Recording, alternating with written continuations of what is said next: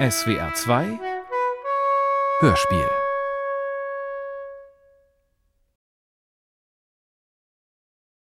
Als sie einander vorgestellt wurden, machte er eine witzige Bemerkung, in der Hoffnung, damit gut anzukommen.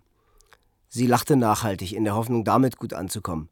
Später fuhren sie getrennt nach Hause, den Blick starr geradeaus gerichtet und mit demselben verkrampften Ausdruck im Gesicht. Ich, der sie einander vorgestellt hatte, mochte eigentlich keinen von beiden besonders. Tat jedoch so, weil ich das gute Verhältnis nicht belasten wollte. Man kann ja nie wissen, oder? Oder? Man kann ja nie wissen.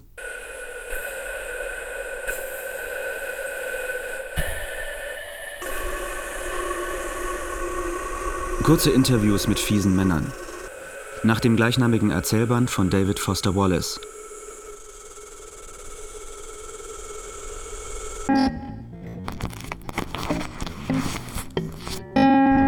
Aufnahme Nummer 19, Oktober 96, Newport, Oregon. Warum? Tja, gute Frage. Es ist eben nicht nur so, dass du schön bist. Obwohl das natürlich auch, aber vor allem, weil du so verdammt clever bist. Sag ich jetzt mal so. Einfach clever. Ich meine, schöne Frauen gibt es wie Sand am Meer, aber nicht, ich meine, ist doch so. Echt clevere Leute sind selten bei Männern und bei Frauen. Das weißt du auch selber am besten. Ich schätze mal, es ist am meisten deine Intelligenz, die mich so anzieht. Mehr als alles andere jedenfalls. Gut möglich, ja, aber das hast jetzt du gesagt. Also möglich wäre es schon, aber das ist ja gerade der Punkt. Ein Mädchen, das nicht verdammt clever ist, wäre nie drauf gekommen. Oder glaubst du, irgendein Dummchen wäre gleich so misstrauisch geworden wie du? Ja, so gesehen beweist das nur, wie recht ich hatte. Echt, du kannst mir schon glauben, das war ernst gemeint, nicht nur dumme Anmache. Okay, Frieden. Und jetzt komm mir her und zieh dich nicht so.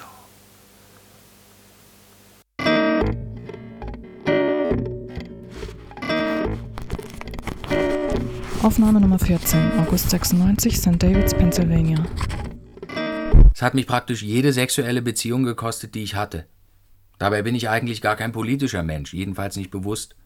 Ich gehöre nicht zu den Leuten, die dauernd schreien Amerika über alles. Oder die Zeitungen lesen oder die sich fragen, ob Buchanan diesmal die Nominierung schafft. Ich will's nur mit einem Mädchen treiben. Mehr nicht. Mit wem genau ist mir letztlich egal.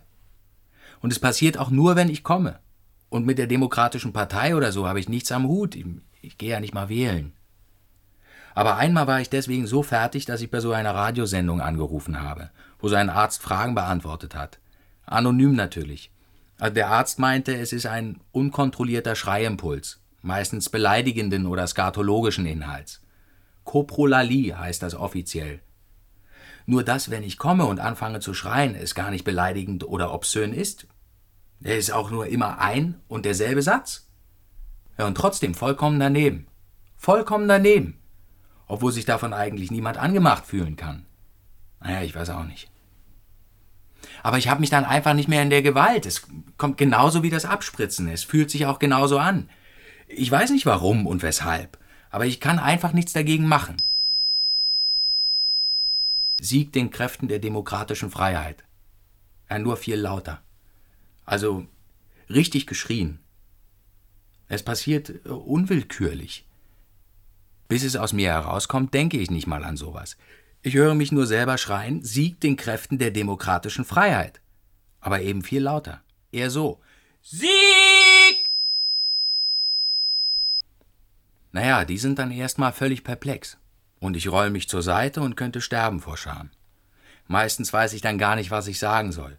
Ich meine, was sagt man, wenn man gerade noch losgebrüllt hat, Sieg den Kräften der demokratischen Freiheit? Mitten im schönsten Orgasmus. Ich meine, das kann man einfach nicht bringen. Alles wäre ja halb so schlimm, wenn es nicht so vollkommen daneben wäre. Oder wenn ich wenigstens wüsste, warum und weshalb. Ja, hast du vielleicht eine Ahnung? du lieber Himmel, das ist mir jetzt aber erst recht peinlich. Nein, nein, zu einem zweiten Mal kommt es ja gar nicht. Deswegen sage ich ja, es hat mich noch jede Beziehung gekostet. Ich meine, ich verstehe ja, dass die Frauen mich für vollkommen bekloppt halten. Deswegen ist mir das ja auch so peinlich, dass ich da nicht mal mehr anrufe. Selbst wenn ich versucht habe, ihnen das irgendwie zu erklären. Aber das sind ja die Schlimmsten, die sagen, es wäre im Grunde ja nicht so schlimm und sie würden das verstehen und so. Das ist mir dann oberpeinlich. Weil ich, ich meine, zu brüllen, Sieg den Kräften der demokratischen Freiheit, das ist daneben. Vor allem, wenn man im selben Moment abspritzt. Und ich weiß ganz genau, was die dann denken. Und wenn sie so verständnisvoll tun. Die Verständnisvollen sind überhaupt die schlimmsten. Und ich bin dann so sauer auf die, dass es mir dann nicht mal mehr peinlich ist, wenn ich später nicht mehr anrufe, sondern ihnen komplett aus dem Weg gehe. Besonders wenn sie so Sachen sagen wie, ich glaube, ich, glaube, ich könnte dich aber trotzdem lieben.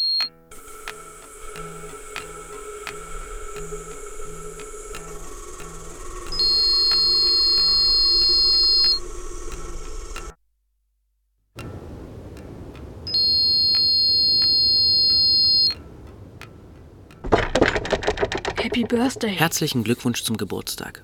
Dein 13. Der 13. ist wichtig, vielleicht der erste Tag, an dem du öffentlich in Erscheinung trittst, hinaustrittst ins Leben. Heute könnten die Leute anerkennen, dass wichtige Dinge in dir vorgehen. Dinge, die sich schon seit einem halben Jahr in dir abspielen.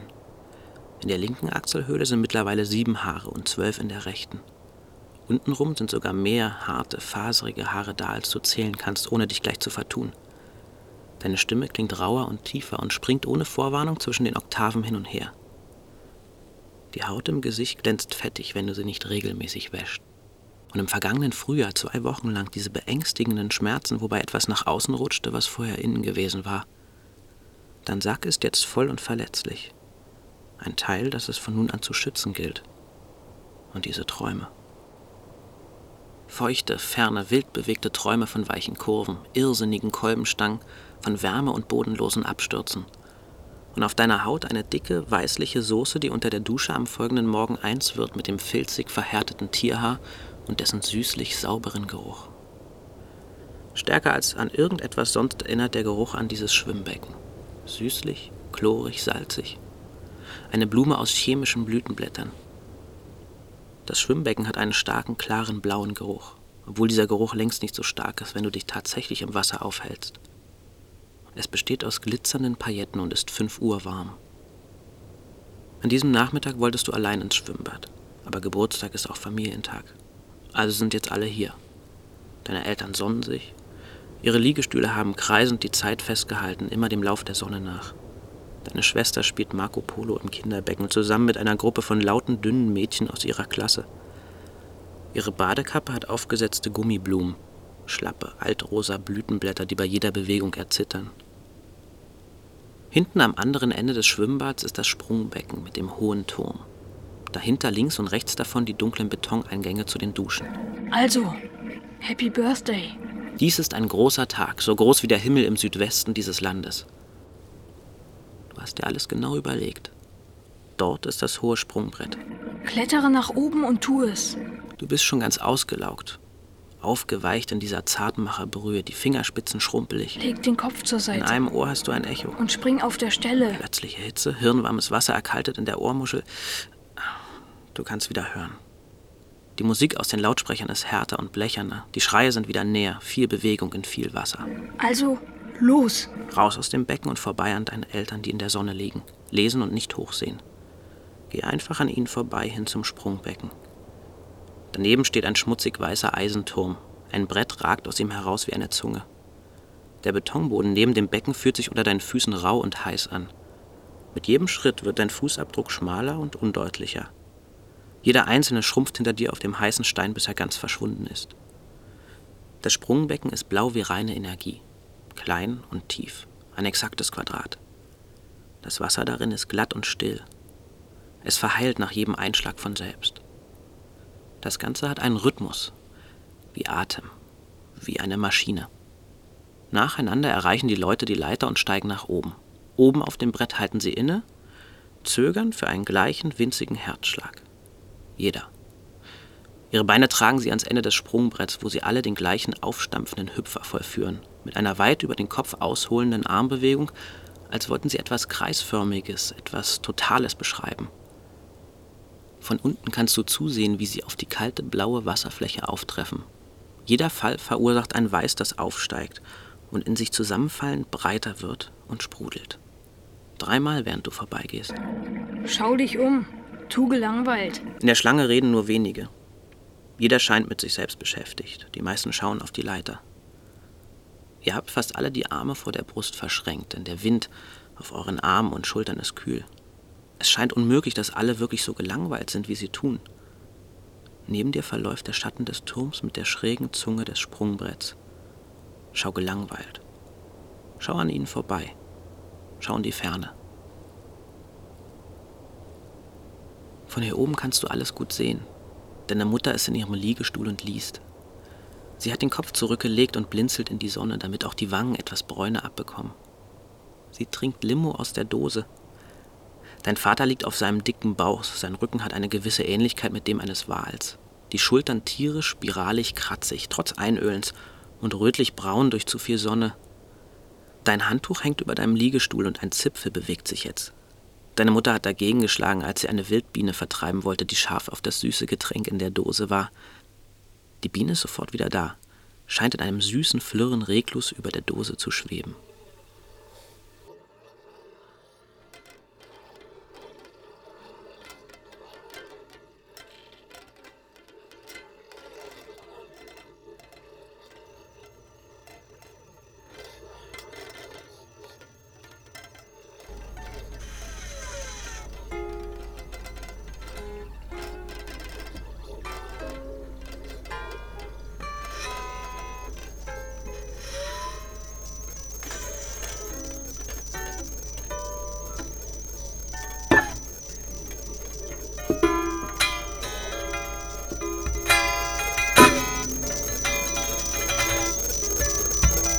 Okay, okay, in Ordnung.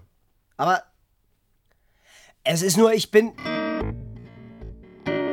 Aufnahme Nummer 11, Juni 96, Vienna, Virginia. Okay, einverstanden. Ja, aber hör mir wenigstens für einen Moment ruhig zu, ja, okay? Ich weiß, ich habe manchmal meine Launen. Ich weiß, ich bin da nicht sonderlich gesprächig. Kann sein, dass ich in diesen Momenten auch nicht gerade das reinste Vergnügen bin. Ja, okay, ich hab dich verstanden. Aber jedes Mal, wenn ich nur ein bisschen schlechte Laune habe, denkst du gleich, ich will Schluss machen. Das halte ich auf Dauer nicht aus. Deine permanente Angst, macht mich fertig. Nie darf ich so sein, wie ich bin. Einmal nicht himmelhoch jauchzend und schon denkst du, ich wollte dich abschießen. Du hast eben kein Vertrauen. Du traust mir nicht, okay?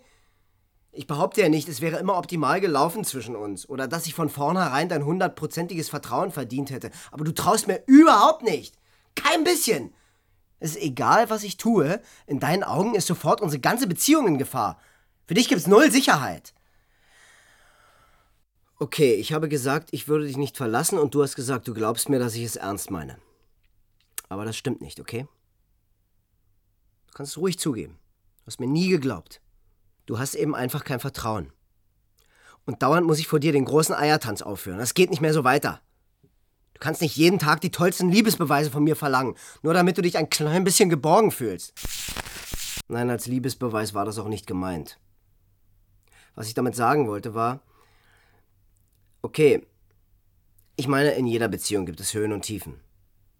Manchmal ist man in dieser Hinsicht gut drauf, manchmal weniger gut, so ist das nun mal. Aber du willst nur die Höhen. Etwas anderes darf es nicht geben.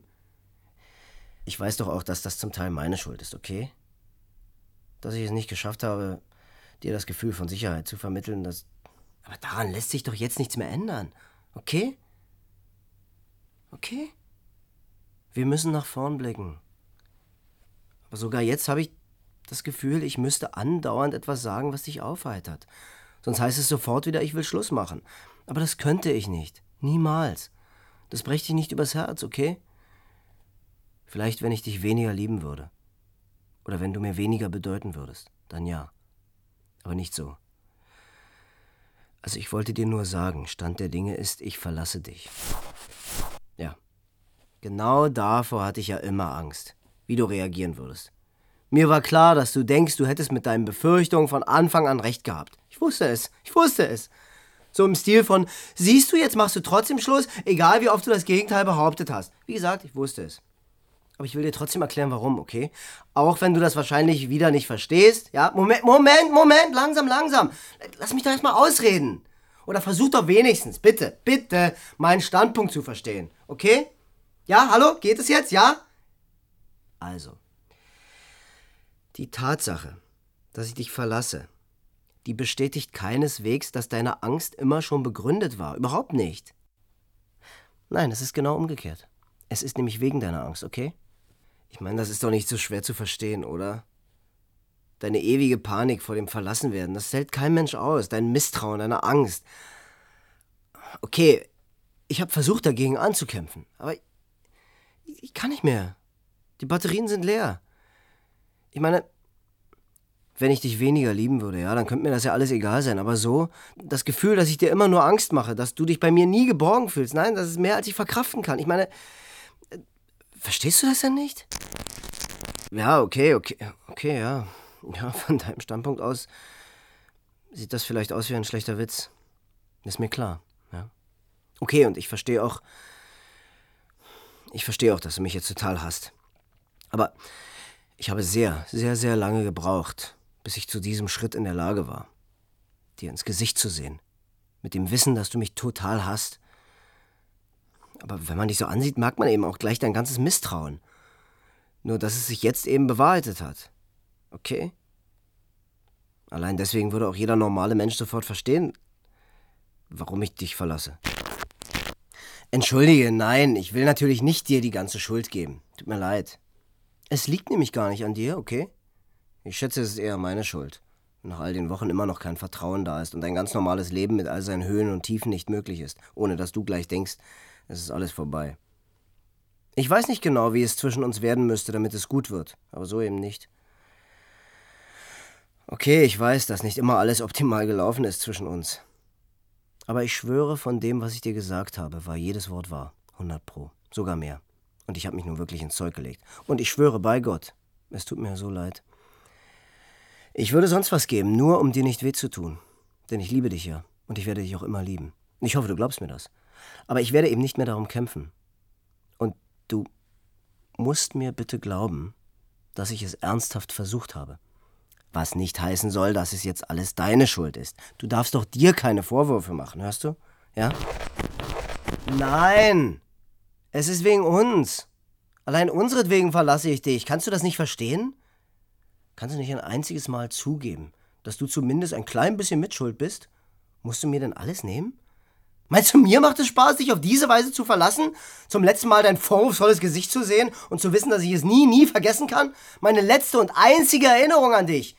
Glaubst du, es zerreißt mich nicht innerlich? Glaubst du, ich leide nicht auch? Glaubst du etwa, du bist allein in deinem Schmerz?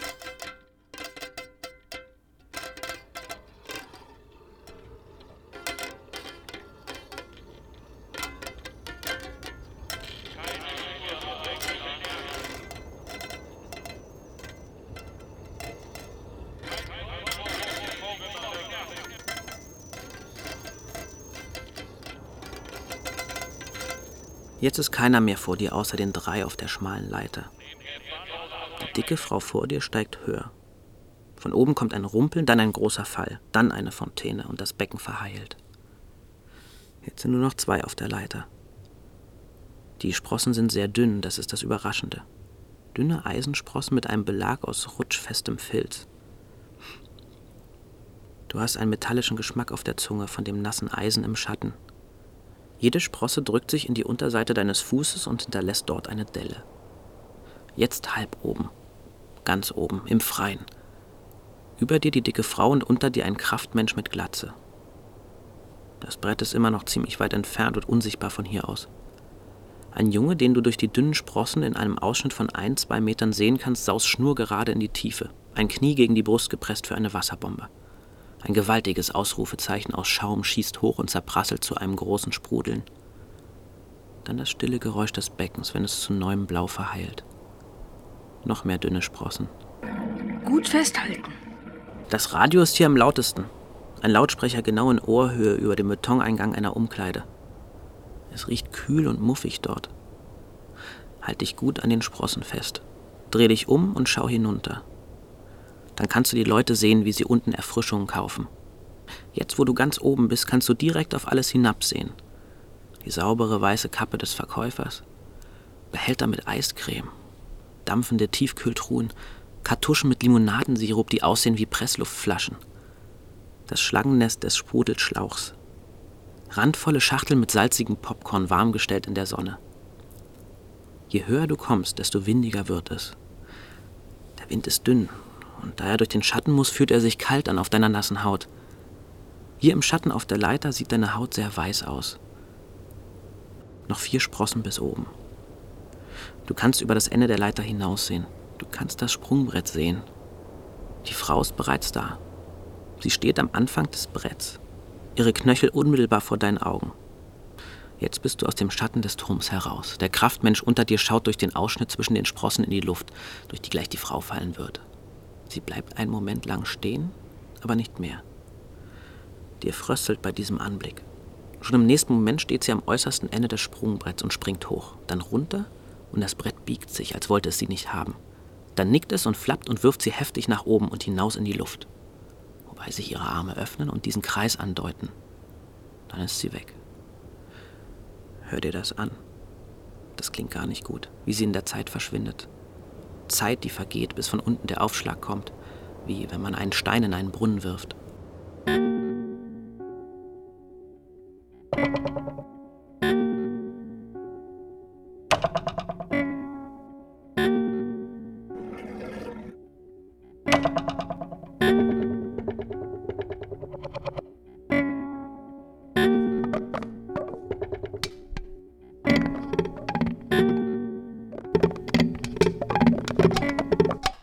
Muss zugeben, das war der Hauptgrund, weswegen ich sie überhaupt geheiratet habe. Ich meine, ich konnte mir an zwei Fingern ausrechnen, dass ich in diesem Leben nichts Besseres mehr kriegen würde. Aufnahme Nummer 30, März 97, Drury, Utah. Vor allem, nachdem sie ja schon ein Kind hatte und figurmäßig wirklich top in Form war.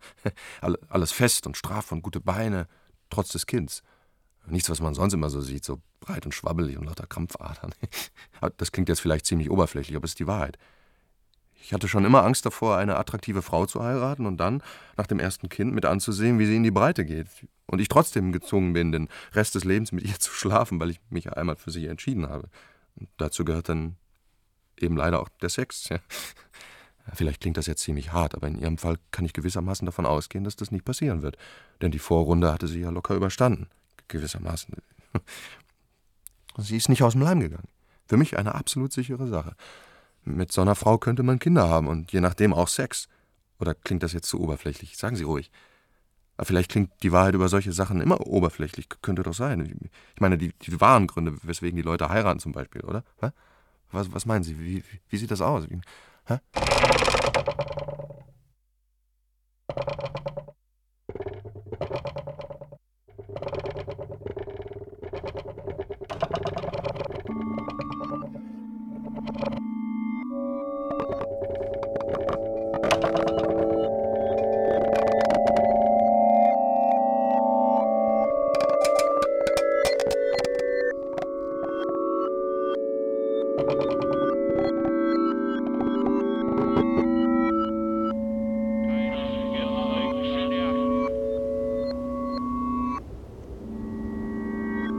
Sprungbrett erweist sich als lang, so lang wie die Zeit, die du dort stehst. Es ist ein langes, kaltes, raues, weißes Brett aus Plastik oder Fiberglas mit deprimierenden hellrosa Adern durchzogen wie schlechte Süßigkeiten. Aber am Ende des weißen Bretts, kurz vor der Kante, auf die du gleich mit deinem ganzen Gewicht springen wirst, damit dich das Brett in die Luft katapultiert, sind zwei dunkle Stellen. Zwei flache Schatten auf dem hellen, zwei vage, schwarze Ovale. Und während du da stehst, mit aufgeweichten, unten eingedrückten Füßen, schmerzend auf der rauen, nassen Oberfläche, erkennst du, dass die beiden dunklen Stellen Haut von anderen Leuten sind. Hornhautreste von ihren Füßen, abradiert von der Wucht der verschwundenen Leute. Durch Gewicht und Abrieb ihres Verschwindens sind winzige Teilchen ihrer aufgeweichten Füße zurückgeblieben. Hornhautschuppen, Abschilferung, die verschmutzen und nachbräuen, während sie winzig und schmierig in der Sonne liegen, am Ende des Bretts. Sie sammeln sich an, vermischen sich, verschmieren. Sie dunkeln in zwei Kreisen, die von hier aus aussehen wie Augen, blinde Schielaugen. Außerhalb von dir vergeht keine Zeit. Das Wasserballett unten vollzieht sich in Zeitlupe. Wenn du wolltest, könntest du ewig hier oben bleiben. Innerlich vibrierst du so schnell, dass du scheinbar reglos über der Zeit schwebst, wie eine Biene über etwas Süßem.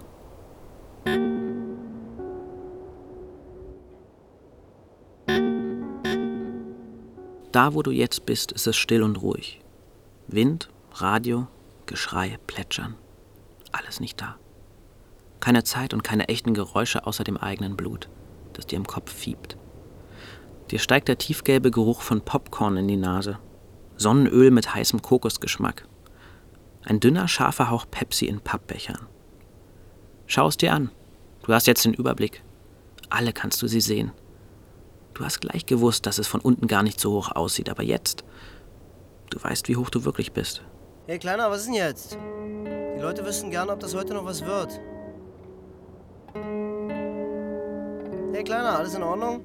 Die ganze Zeit ist Zeit vergangen. Alles verbraucht Zeit. Bienen müssen sich sehr schnell bewegen, um Hey stillzustehen. Kleiner! Hey Kleiner, alles in Ordnung? Metallische Blumen blühen auf deiner Zunge. Hey! Keine Zeit mehr zum Nachdenken. Langsam, aber von überall her wächst die Beobachtung. Wie Kreise auf Wassergas getroffen wurde. Guck mal, wie sie sich von der Leiter aus ausbreitet, die Beobachtung. Der Bademeister schaut hoch, er greift nach dem Megafon. Die Schlange hört einfach nicht auf und hat keinen Rückwärtsgang. Das quadratische Sprungbecken ist ein kaltes blaues Tuch. Kalt heißt nichts anderes als hart und blind. Damit hast du nicht gerechnet. Jetzt stehst du da. Happy Birthday. Na, kannst du dich bald mal entscheiden? Ja und nein. Hey Kleiner! Zwei schwarze Flecken. Wucht. Dann ab in einen Brunnen aus Zeit. Die Höhe ist nicht das Problem. Es ändert sich alles sofort, sobald du unten aufgeschlagen bist mit deinem Gewicht. Was also stimmt denn jetzt und was stimmt nicht? Ist es hart oder weich? Die Stille oder die Zeit? Eine Biene, die still auf der Stelle schwebt, bewegt sich schneller, als sie denken kann.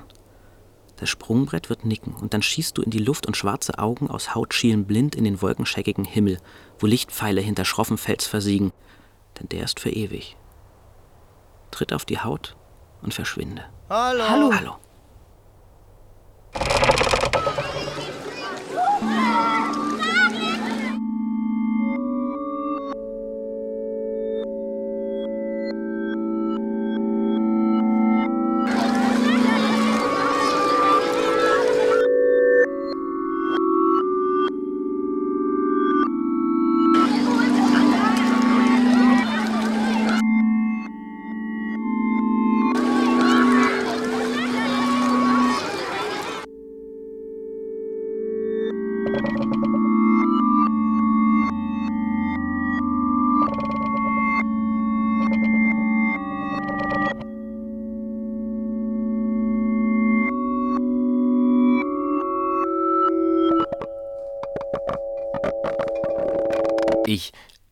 Liebe die Frauen. Doch, wirklich.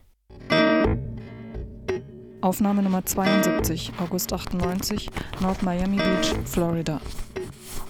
Ich liebe sie. Alles an ihnen. Ich kann es nicht einmal in Worte fassen. Kleine, Doch, wirklich. große, fette, dünne, Ich von liebe umwerfend bis unscheinbar. Alles an ihnen. Hey, ich mag es, wenn Für mich zwinkern sind alle Frauen schön. Oder einem diesen, ich krieg nicht genug von Blick ihnen. Ich zuwerfen. mag, mag, mag sie einfach. Wie sie mit hohen Absätzen Ich mag ihr aussehen. Kichern, diese Ihre unterschiedlichen Stimmen, kleinen Laute, dass man sie, Geruch. egal was man tut, einfach nicht am Einkaufen hindern kann.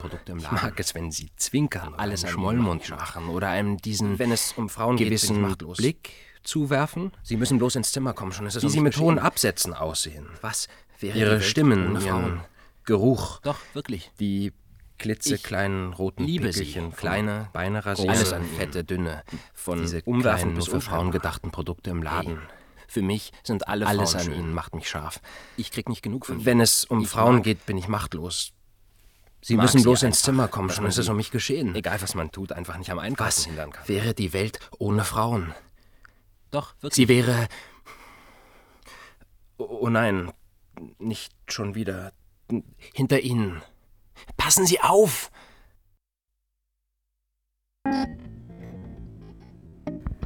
Aufnahme Nummer 3, November 94, Trenton, New Jersey.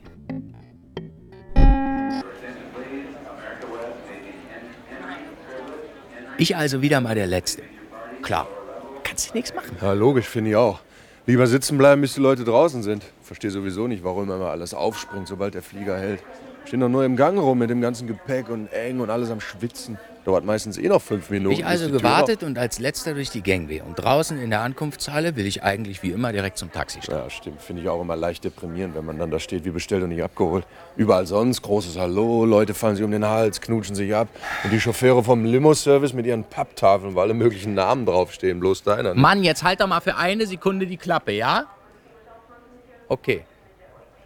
Also, wie gesagt, als ich endlich in der Ankunftshalle bin, ist da schon weitgehend alles leer. Na, logisch, die Massen haben sich verflüchtigt. Bloß hinten, hinter dem Absperrseil, da steht dieses Mädchen und starrt unentwegt in den Schlauch, wo ich gerade rauskomme. Und da sonst niemand mehr da ist, bemerke ich sie natürlich auch. Jedenfalls, unsere Blicke treffen sich. Ja, da kannst du nichts machen. Aber sie, als sie sieht, dass das nur ich bin, da klappt die regelrecht zusammen. Sie fällt also auf die Knie, dass ich denke, das gibt's doch nicht und auf einmal voll am Flennen und trommelt mit den Fäusten auf dem Kräuseflorteppich rum, wo sie die Fasern einzeln rauszupft. Ja, etwa so. naja, bei der miesen Qualität auch kein Wunder, haben eben keine Ahnung die Leute. Die Scheiße beginnt ja schon meist bei der Verlegung, wo der Polymerkleber die Beschichtung vom Grundgewebe löst. Ja, ja ab da gibt's kein Halten mehr. Ja. Im Endeffekt haben sie dann die dreifachen Instandhaltungskosten, als wenn sie gleich was Vernünftiges genommen hätten. Naja gut, aber wem erzähle ich das? Jedenfalls kratzt diese Irre mit den Nägeln im Material rum, so auf allen Vieren, dass man von oben voll ihre Titten sehen kann. Total hysterisch und am Heulen und alles. Da kannst du nichts machen. Ein dreifach herzliches Willkommen an alle Treppenterrier, alleinreisenden Herren und armen Wichser. Wir freuen uns, Sie in Dayton begrüßen zu dürfen. Moment, Dankeschön. die Geschichte geht noch weiter. Als ich nämlich zu ihr hingehe und frage, ob sie okay ist und was überhaupt los ist und so, mein lieber Mann, und dann die Titten von der Alten so in einem engen Top unter dem Mantel, äh, wie bei so äh, Aerobik-Klamotten, ja, da kriegt die erstmal gar nichts mit. Weil sie sich nur selber am Ohrfeigen ist und andererseits immer noch den Teppich am Zausen, als wäre sie bei der Werkstoffprüfung. Aber dann sagt sie, es wäre wegen dem Typ da, in den sie sich verliebt hätte, wie nur irgendwas. Ja, klar, da kannst du nichts machen. Und er in sie übrigens auch, hätte er jedenfalls gesagt, obwohl er noch gebunden wäre von früher her und wenn sie sich dann nicht eben begegnet wären und prompt verliebt hätten, also Schicksal halt. Also, die Irre und der Typ. Ja? Naja, wie das so ist. Es folgt erstmal das übliche Hin und Her und Ja und Nein und dann wieder Ja und weiß nicht und ich höre mir das alles geduldig an. Aber schließlich macht der Typ Nägel mit Köpfen und gehorcht der Stimme seines Herzens. Also das volle, verschärfte Programm. Und um zu zeigen, wie ernst er es meint, da will er, sagt er, erstmal mit seiner Ex in Tulsa Schluss machen, bevor er sich dann an das Mädchen mit den Titten ranhängt. Die in ihm nämlich einen echten Seelengefährten gefunden hätte, sagt sie. Und ihn mehr liebt als das eigene Leben und so weiter und so weiter. Himmelhoch jauchzend und voller Geigen in dem Stil. Naja, weißt schon. Weil das wäre nämlich das erste Mal nach all den vielen Scheißkerlen, dass sie das Gefühl hätte, da wäre jemand, dem sie voll vertrauen könnte und wo so die Seelen verschmelzen und so. Laber, laber, laber. Genau. Jedenfalls will der Typ erstmal nach Tulsa, um mit seiner alten Schluss zu machen und dann sofort zurück in die Arme dieses Mädchens, die hier in Dayton in der Ankunftshalle auf ihn wartet, ausgestattet mit ihren Supertitten und einer Kleenex-Box, weil sie vor Glück schon ganz aufgelöst ist und sich die Augen ausheult nach ihrem Mac. Ach du Scheiße, ich ahne, was kommt. Halt die Schnauze, ich bin noch nicht fertig. Jedenfalls, er die große Show am Abziehen, mit Hand aufs Herz und großes Indianer-Ehrenwort, dass er sofort zu ihr zurückkommt. Er nennt ihr sogar Ankunftszeit und Flugnummer und so. Und sie natürlich mit ihren Titten gleich drauf abgefahren und ihm das auch abgenommen und versprochen, am Flughafen auf ihn zu warten. Und erzählt's auch noch überall rum, dass sie jetzt endlich den einen gefunden hätte. Mr. One and Only, der für sie sogar seine Ex in die Wüste schickt und räumt sogar ihre Wohnung für ihn auf, denn er soll sich ja wohlfühlen, wenn er kommt und die beiden den Rest seines Lebens gemeinsam verbringen. Er ist klar. Und steht stundenlang vor dem Spiegel und brezelt mit tonnenweise Spray ihre Haare auf. Das kennt man ja. Und natürlich die Stellen nicht zu vergessen, die sie mit Parfüm einnebelt. Ja klar, was sonst? Zieht ihre beste pinkfarbene Jeans an. Habe ich dir das schon erzählt? Mit der pinkfarbenen Jeans und den High Heels? Die so ziemlich auf eine Myriade Weltsprachen verkünden, fick mich? Okay, jedenfalls sind wir dann in den kleinen Coffeeshop da gegangen, gleich neben den Gates von US Air. Dieser billige Laden, wo nicht mal Stühle drin sind und du deinen beschissenen 2-Dollar-Kaffee im Stehen zu dir nehmen darfst. Weißt du, an so, an so Tischchen. Äh, Ja. Der Bodenbelag ist übrigens entsprechend. Velour, Fliesen, unterste Kategorie, lösen sich bereits von den Fugen her ab. Bis sich da mal jemand ernsthaft auf die Fresse legt.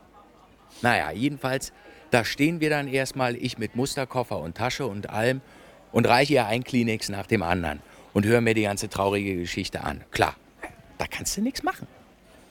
Wie sich herausstellt, hat sie sogar extra ihren Wagen gesaugt und ein frisches äh, Luft, Lufterfrischungsding an den Rückspiegel gehängt, ja, nur für ihn.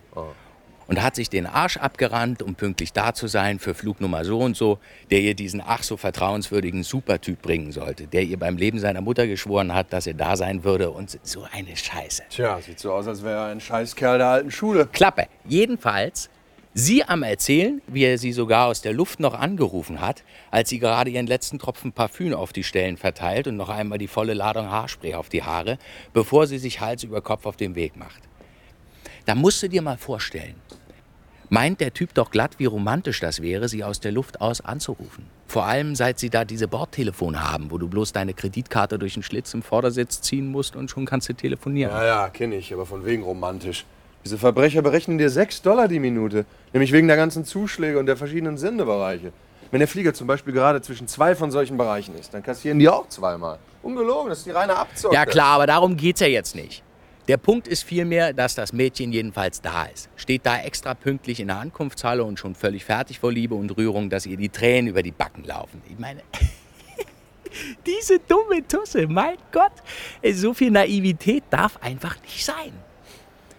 Und dann kommt der erste Schwung Leute den Gang runter. Und er ist nicht dabei. Auch nicht im zweiten. Er weiß da, an was mich äh, das immer erinnert, wenn die Leute so in kleinen Portionen aus dem Schlauch kommen? An Scheiße. Ja, echt. Als müsste der sich ab und zu entleeren. Er weiß schon. Ja, mein Gott, wenn ich darüber nachdenke, wie viel Zeit ich in diesen Dingern schon verbracht habe. Und sagt mir noch, die ganze Zeit hätte sie aber nie aufgegeben zu glauben. Steht da hinter dem Absperrseil und sieht, wie die Leute sich um den Hals fallen und Arm in Arm zum Gepäckband marschieren. Übrigens sehr schönes Material, das Absperrseil. Original Octoweave, Bordeaux-Rot, oberflächenbehandelt, samt Optik. Ja, na egal. Sie wartet jedenfalls, wartet und wartet und irgendwann hat der Schlauch den letzten Menschenkluppen rausgedrückt und er ist nicht dabei. Und sie wartet immer noch. So eine dumme Schnecke. Und dann komme eben noch ich, wie immer, als letzter vor der Crew.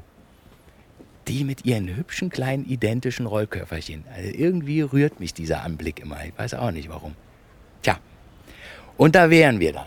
Sie und ich. Okay, soweit habe ich das verstanden. Sie heult also nicht wegen dir, sondern nur, weil du der Letzte warst und nicht dieser Scheißkerl. Dieses Arschloch muss sogar den Anruf aus der Maschine getürkt haben. Es gibt da einen kleinen Trick. Wenn du deinen Elektrorasierer laufen lässt, dann entstehen die gleichen Funkstörungen Aber wie bei wie gesagt, wenn du das Mädchen da gesehen hättest. Ich meine, normalerweise denkt man doch, wenn jemand von seinem gebrochenen Herzen spricht, das ist sowieso nur dummes Gelaber und schamlos übertrieben. Aber wie sich dieses Mädchen mit den Fäusten ins Gesicht geschlagen hat und alles, weil sie diesem Scheißkerl auf den Leim gegangen ist. Ey Gott. Und in diesem Coffeeshop ist sie so am Flennen, dass sie kaum noch Luft kriegt. Reißt an ihren Klamotten und trommelt vor Wut auf diesem Tischchen rum, dass ich unsere Kaffeebecher hochheben muss, weil sie die sonst noch runtergestoßen hätte. Und hält sich dran, dass Männer allesamt Schweine sind. Das hätte ihre Freundin auch immer gesagt. Und dass man ihnen einfach nicht vertrauen kann. Und dass diese eine Mal, nur dieses eine Mal, wo sie wirklich gedacht hat, sie könne sich einmal fallen lassen und einfach nur vertrauen. Auch hier unweigerlich dasselbe Bild. Ihre Freundinnen haben recht, sie ist blöd, Männer sind Schweine. Ja, stimmt. Männer sind meistenteils Schweine. Ja, und ich, ich stehe da mit den Kaffeebechern in der Hand äh, und weiß überhaupt nicht weiter. Ja, ich will nicht mal koffeinfreien. Ich meine, ist eh schon zu spät, aber ich höre ihr zu. Und während ich so zuhöre, also, das ging mir schon nah. Also das mit den gebrochenen Herzen. Na, ich weiß auch nicht. Also sowas wie bei dem Mädchen mit den Titten, das habe ich noch nie erlebt.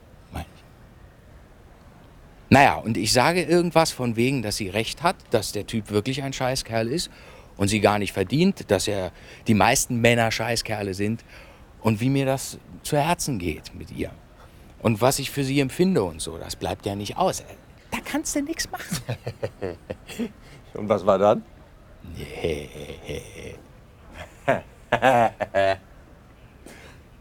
ja, was glaubst du?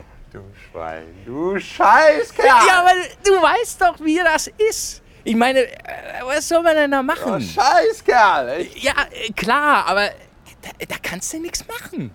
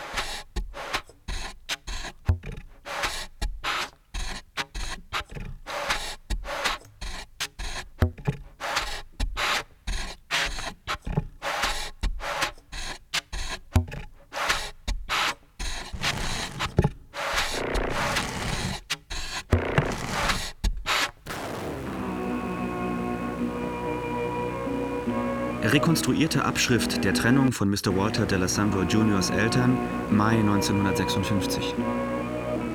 Ich liebe dich nicht mehr. Danke gleichfalls. Ich lass mich scheiden. Da soll mir recht sein. Bloß was wird jetzt aus dem Double White? Ich weiß bloß eins, ich krieg den Truck. Du willst sagen, ich krieg den Double White, du kriegst den Truck. Ich sag bloß, dass der Truck da draußen mir gehört. Was mit dem Jungen? Statt dem Truck meinst du? Soll das heißen, du willst ihn? Willst du was anderes sagen? Ich frage, soll das heißen, du willst ihn? Dann soll das heißen, du willst ihn? Pass auf. Ich krieg den Double White, du kriegst den Truck. Und um den Jungen werfen wir eine Münze. Lass mich mal sehen. Mein Gott, das ist ein ganz normaler Vierteldollar. Lass mich bloß mal sehen. Mein Gott. Da hast du ihn.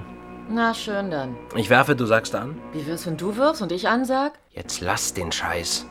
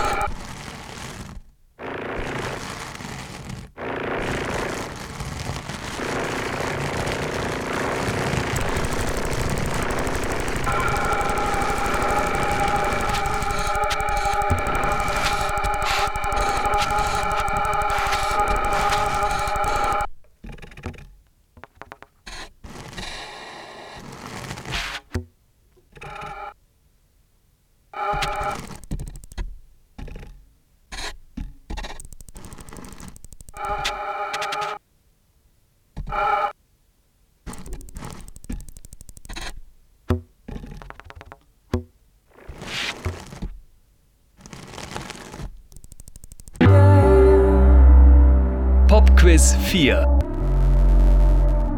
Zwei final Schwerstabhängige kauerten an einer Mauer in einer Seitenstraße und hatten weder Stoff noch Geld noch einen Ort, wohin sie hätten gehen können. Nur einer von ihnen hatte einen Mantel. Es war kalt und einer der beiden Schwerstabhängigen litt unter Schüttelfrost. Er schwitzte stark, klapperte mit den Zähnen und schien schwer krank zu sein. Er roch überhaupt nicht gut. Er kauerte mit dem Rücken an der Wand und mit dem Kopf auf den angezogenen Knien. Dies spielte sich ab in Cambridge, Massachusetts, in einer Seitenstraße hinter der Commonwealths Getränkedosensammelstelle in der Massachusetts Avenue in den frühen Morgenstunden des 12. Januar 1993. Der Schwerstabhängige mit dem Mantel rutschte zu dem schwerkranken Schwerstabhängigen hinüber, zog seinen Mantel aus, breitete den Mantel über sie beide und drückte sich fest an den Schwerkranken, legte einen Arm um ihn, worauf sich der andere erbrach. So verbrachten sie gemeinsam die Nacht an der Mauer. Frage welcher von beiden hat überlebt?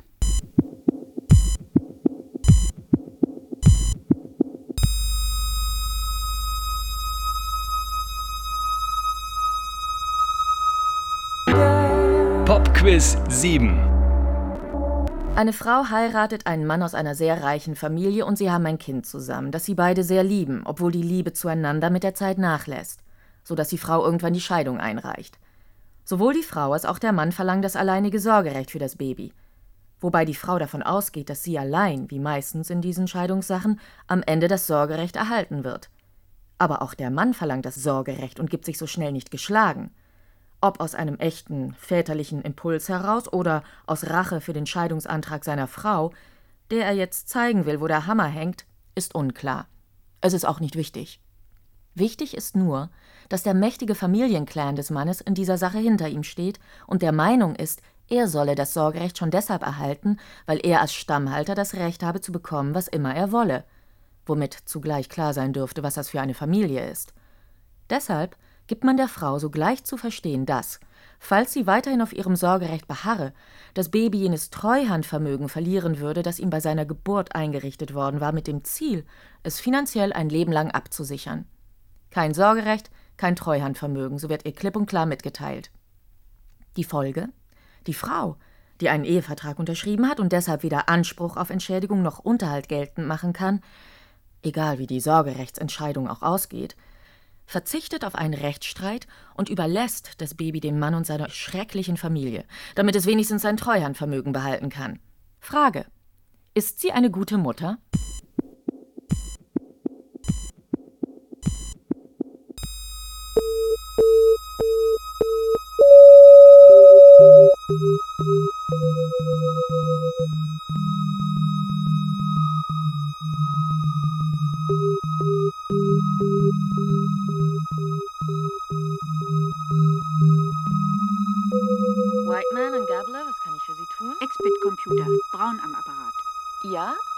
Ach, du bist. Nein. Doch, ich verstehe. Ich, ja, Also wirklich. tschüss dann. Nein, nein, Moment. sprich ruhig. Tut mir leid, aber im Moment muss ich wirklich. Miller Consulting Zentrale. Gott, das ist ja schrecklich. Ja, nein. Hallo? Doch. Nein, nein, du störst überhaupt nicht. Mach's gut. Die depressive Person befand sich in einem Zustand unausgesetzter psychischer Qual, und die Unmöglichkeit, diese Qual jemandem mitzuteilen, war Teil des Zustandes und verantwortlich für seinen eigentlichen Schrecken. In ihrer Unfähigkeit, die psychischen Qualen ihrer Umgebung mitzuteilen, ging die depressive Person schließlich dazu über, Vorfälle zu schildern, sowohl aktuelle als auch solche aus der Vergangenheit. Vorfälle, die hinsichtlich Entstehung und Ursache mit ihrer Qual irgendwie in Zusammenhang standen, sozusagen die gleiche Textur aufwiesen. So war die depressive Person seitens ihrer Eltern als Schachfigur bei ihren kleinen, miesen Spielchen benutzt worden, etwa als es darum ging, für die Zahnspange aufzukommen, die sie als Kind benötigte, was bei den komplizierten Verfügungen des Scheidungsurteils tatsächlich einige Zuständigkeitsfragen aufwarf, worauf die depressive Person in ihren Schilderungen nicht müde wurde hinzuweisen. Doch hätte man ihr das Gefühl gegeben, so die depressive Person, als geschehe der ganze Aufwand nur ihretwegen, zu ihrem kleinen, verzogenen, schweineschnäuzigen und hasenzahnigen, unverdienten Besten. Und nicht wegen der verfickten Unfähigkeit meiner Scheißeltern, sich ein einziges Mal wie zwei normale Menschen zu benehmen. Die beiderseitig zunehmende Verbitterung über die kleinliche Weigerung des jeweils anderen, die Rechnung des Kieferorthopäden zu begleichen, bekam in erster Linie die Tochter zu spüren, die sich nämlich immer wieder anhören musste, wie egoistisch und lieblos die Dabei Gegenpartei gehörten sie war. beide zu den Besserverdienenden. Im Vertrauen hat mir jeder von ihnen gesagt, dass sie, wenn es hart auf hart käme, für alle erforderlichen orthodontischen Maßnahmen gerade stehen würden.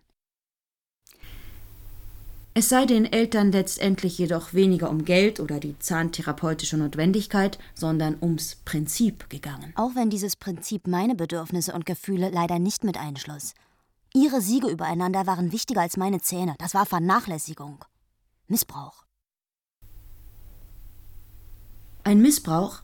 An dieser Stelle gab die depressive Person stets zu bedenken, dass ihre Therapeutin diese Einschätzung teilte, der später in die abgrundtiefe chronische Verzweiflung führte, unter der sie als Erwachsene litt und aus der sie keinen Ausweg wusste.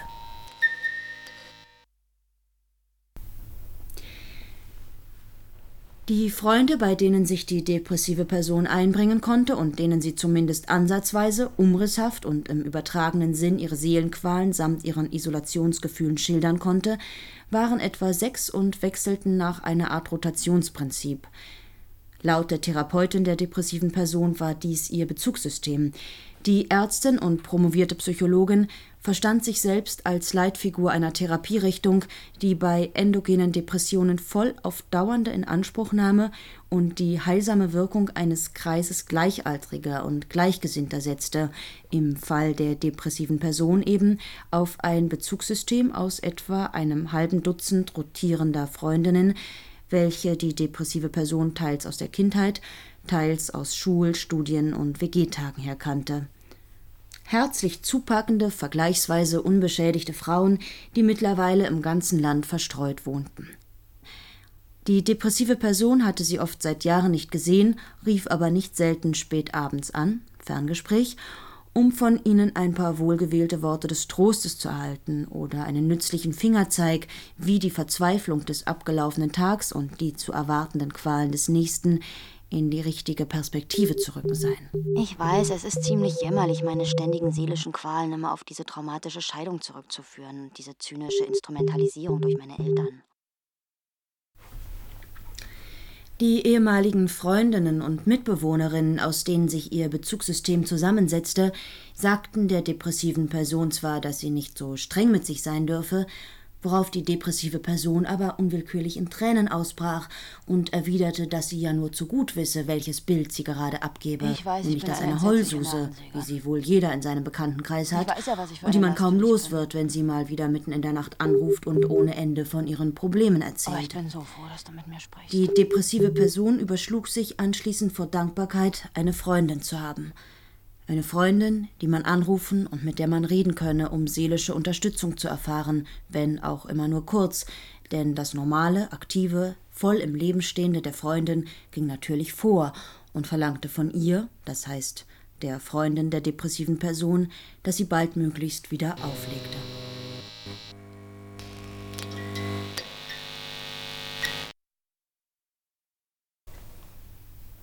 Die depressive Person gestand der Therapeutin, dass sie, das heißt die depressive Person, bei diesen Anrufen bei ihrem Bezugssystem jedes Mal die Miene der angerufenen Freundin beinahe regelrecht visualisieren Oh, diese könne, Mischung aus Langeweile und Mitleid. abgestoßen sein und diffuse Schuldgefühle anlässlich ihres Anrufs, das heißt des Anrufs der depressiven Person, was man auch an den zunehmend längeren Pausen und oder den klischeehaft wiederholten Trostsprüchen erkennen könne, denn Langeweile und entnervte Kapitulation vor dem Elend waren ja der Normalfall, wenn man sich an jemand klammern wollte und eine rechte Last war. Oh, ich kann mir nur zu gut vorstellen, wie sie alle die Augen verdrehen, wenn so spät abends das Telefon klingelt. Oder wie sie ungeduldig auf die Uhr schauen.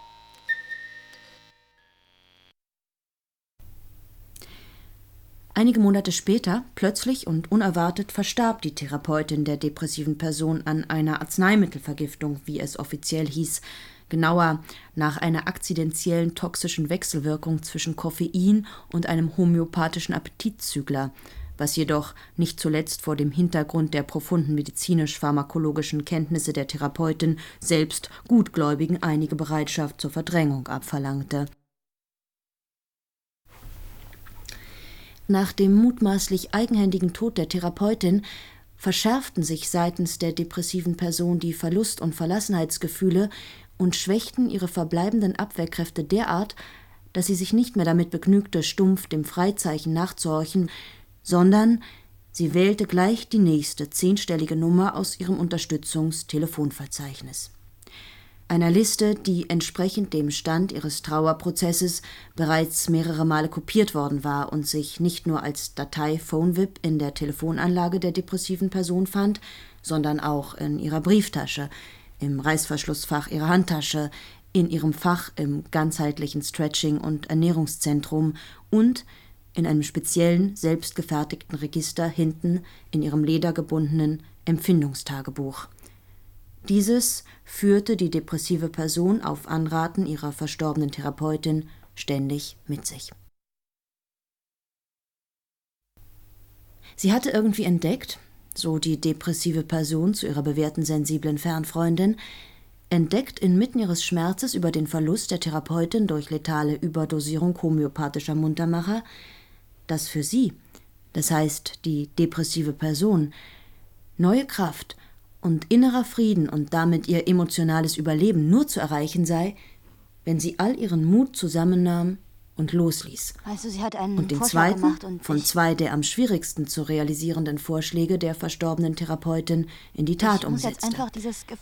nämlich Risiko die eingehen. besonders sensiblen und erwiesenermaßen aufrichtigen Mitglieder des Bezugssystems zu fragen, meine, was sie wirklich von ihr, das heißt der depressiven Person, hielten. insgeheim. Jämmerlich? Lächerlich? Unhaltbar oder schlicht widerlich? Wie? Und die depressive Person teilte weiterhin mit, dass sie nach vier Jahren des weinerlichen bis trotzigen Nichtwissenwollens endlich in der Lage sei, zumindest gewisse bewährte, sensible Vertrauenspersonen in ihrem Umfeld mit dieser potenziell vernichtenden Frage zu konfrontieren und sich zu dem noch nie dagewesenen schmerzhaften Schritt entschlossen habe, in den sie die aufrichtige und sensible Kerngruppe ihres Bezugssystems, das heißt alle diejenigen, mit denen sie im Augenblick über das Headset ihres Arbeitsplatzes kommunizierte, einbeziehen wolle. Die erste sensible Fernfreundin, die dafür in Frage kam, war eine warmherzige Frau, Mutter zweier Kinder, geschieden aus Bloomfield Hills, Michigan. Wegen eines bösartigen Neuroblastoms hatte sie soeben ihre zweite Chemotherapie hinter sich gebracht, war also immer zu Hause und ansprechbereit. Sie, das heißt die depressive Person, begann das Gespräch mit der Versicherung, dass das, was sie in den Raum stellen wolle, weder selbstzerstörerisch toxisch noch selbstzerfleischend, noch auf die jämmerliche Tour Mitleid heischend gemeint sei, sondern Ausdruck einer tiefen und noch nie dagewesenen Angst, nämlich der Angst um sich selbst. So die depressive Person zu der sensiblen Fernfreundin, die trotz Neuroblastoms immer für sie da war. Hoch und heilig, du bist meine wertvollste und engste Freundin. Ich will ganz einfach von dir hören, rundheraus, welche Meinung du von mir als Mensch hast. Und ganz gleich, wie melodramatisch dies jetzt alles klingen würde, sie das heißt die depressive Person, habe den Eindruck, die brutalst offene Meinung einer objektiven, jedoch hochsensiblen Außenstehenden sei für sie inzwischen nichts weniger als eine Frage von Leben und Tod.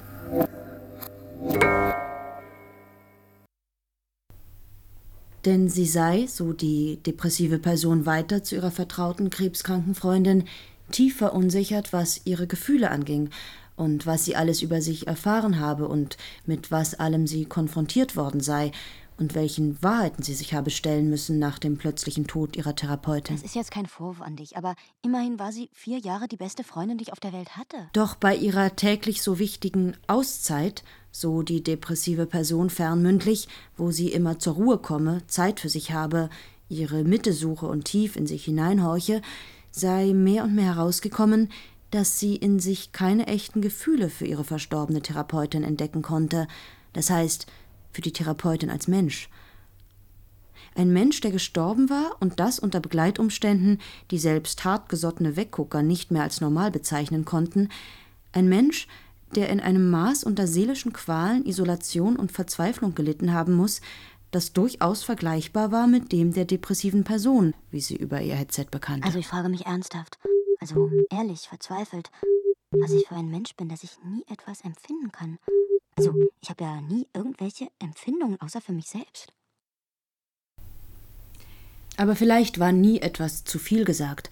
Daraufhin fing die depressive Person an zu weinen und flehte ihre vertraute und allerbeste Freundin in der Welt an, das heißt die Freundin mit dem malignen Neoplasma in ihren Nebennierendrüsen, mit ihrer brutalst möglichen, ehrlichen, rückhaltlosen persönlichen Einschätzung um Gottes Willen nicht hinter dem Berg oder sie bei der Laune oder ihr die Stange zu halten oder das Schlimmste zurück. Ich habe volles Vertrauen zu dir. Darüber hinaus sagte sie, sei ihr klar geworden, dass ihr ganzes weiteres Leben, wie qualvoll, hoffnungslos und unbeschreiblich einsam es künftig auch immer verlaufen sollte, an diesem Punkt des Heilungswegs davon abhing, dass sie eben bestimmte, bewährte und vertraute Mitglieder ihres Helferkreises nach ihrer unbeschönigten Meinung fragte, wobei sie ihren letzten Rest Stolz und Zuwendungsbedürftigkeit aufgeben müsse. Deshalb, so die depressive Person, wolle sie ihre beste und vertrauteste Freundin fragen, wie ihr ganz persönliches Urteil über den Charakter der depressiven Person bzw. ihre wesensmäßige Fähigkeit sei, emotional auf andere Menschen zuzugehen bzw. sich brauche einzulassen. dieses Feedback ganz dringend, auch wenn es negativ ist oder verletzend. Und wenn ich jetzt endgültig am Rad drehe.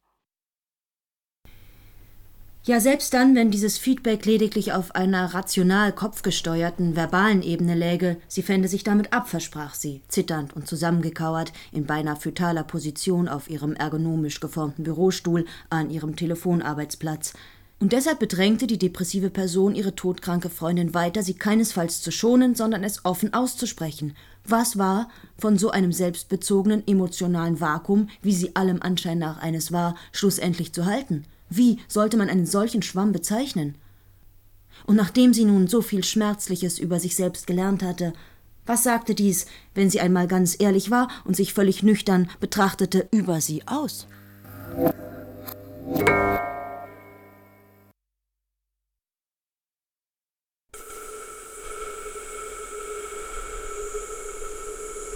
Kurze Interviews mit fiesen Männern nach dem gleichnamigen Erzählband von David Foster Wallace. Aus dem amerikanischen von Markus Ingendey und Clara Drechsler. Mit Fabian Busch, Judith Engel, Jörg Hartmann, Max Hopp, Jacqueline Macaulay, Vanja Müs, Milan Peschel und Tom Skorupa. Ton Andrea Mamitsch, Schnitt Christiane Köhler, Regieassistenz Marc Ginsler. Hörspielbearbeitung, Klangkomposition und Regie Antje Vorwinkel. Mit einem weiteren Musikstück von Andrea Neumann und Sabine Erklenz. Produktion Südwestrundfunk 2004. Dramaturgie Andrea Otte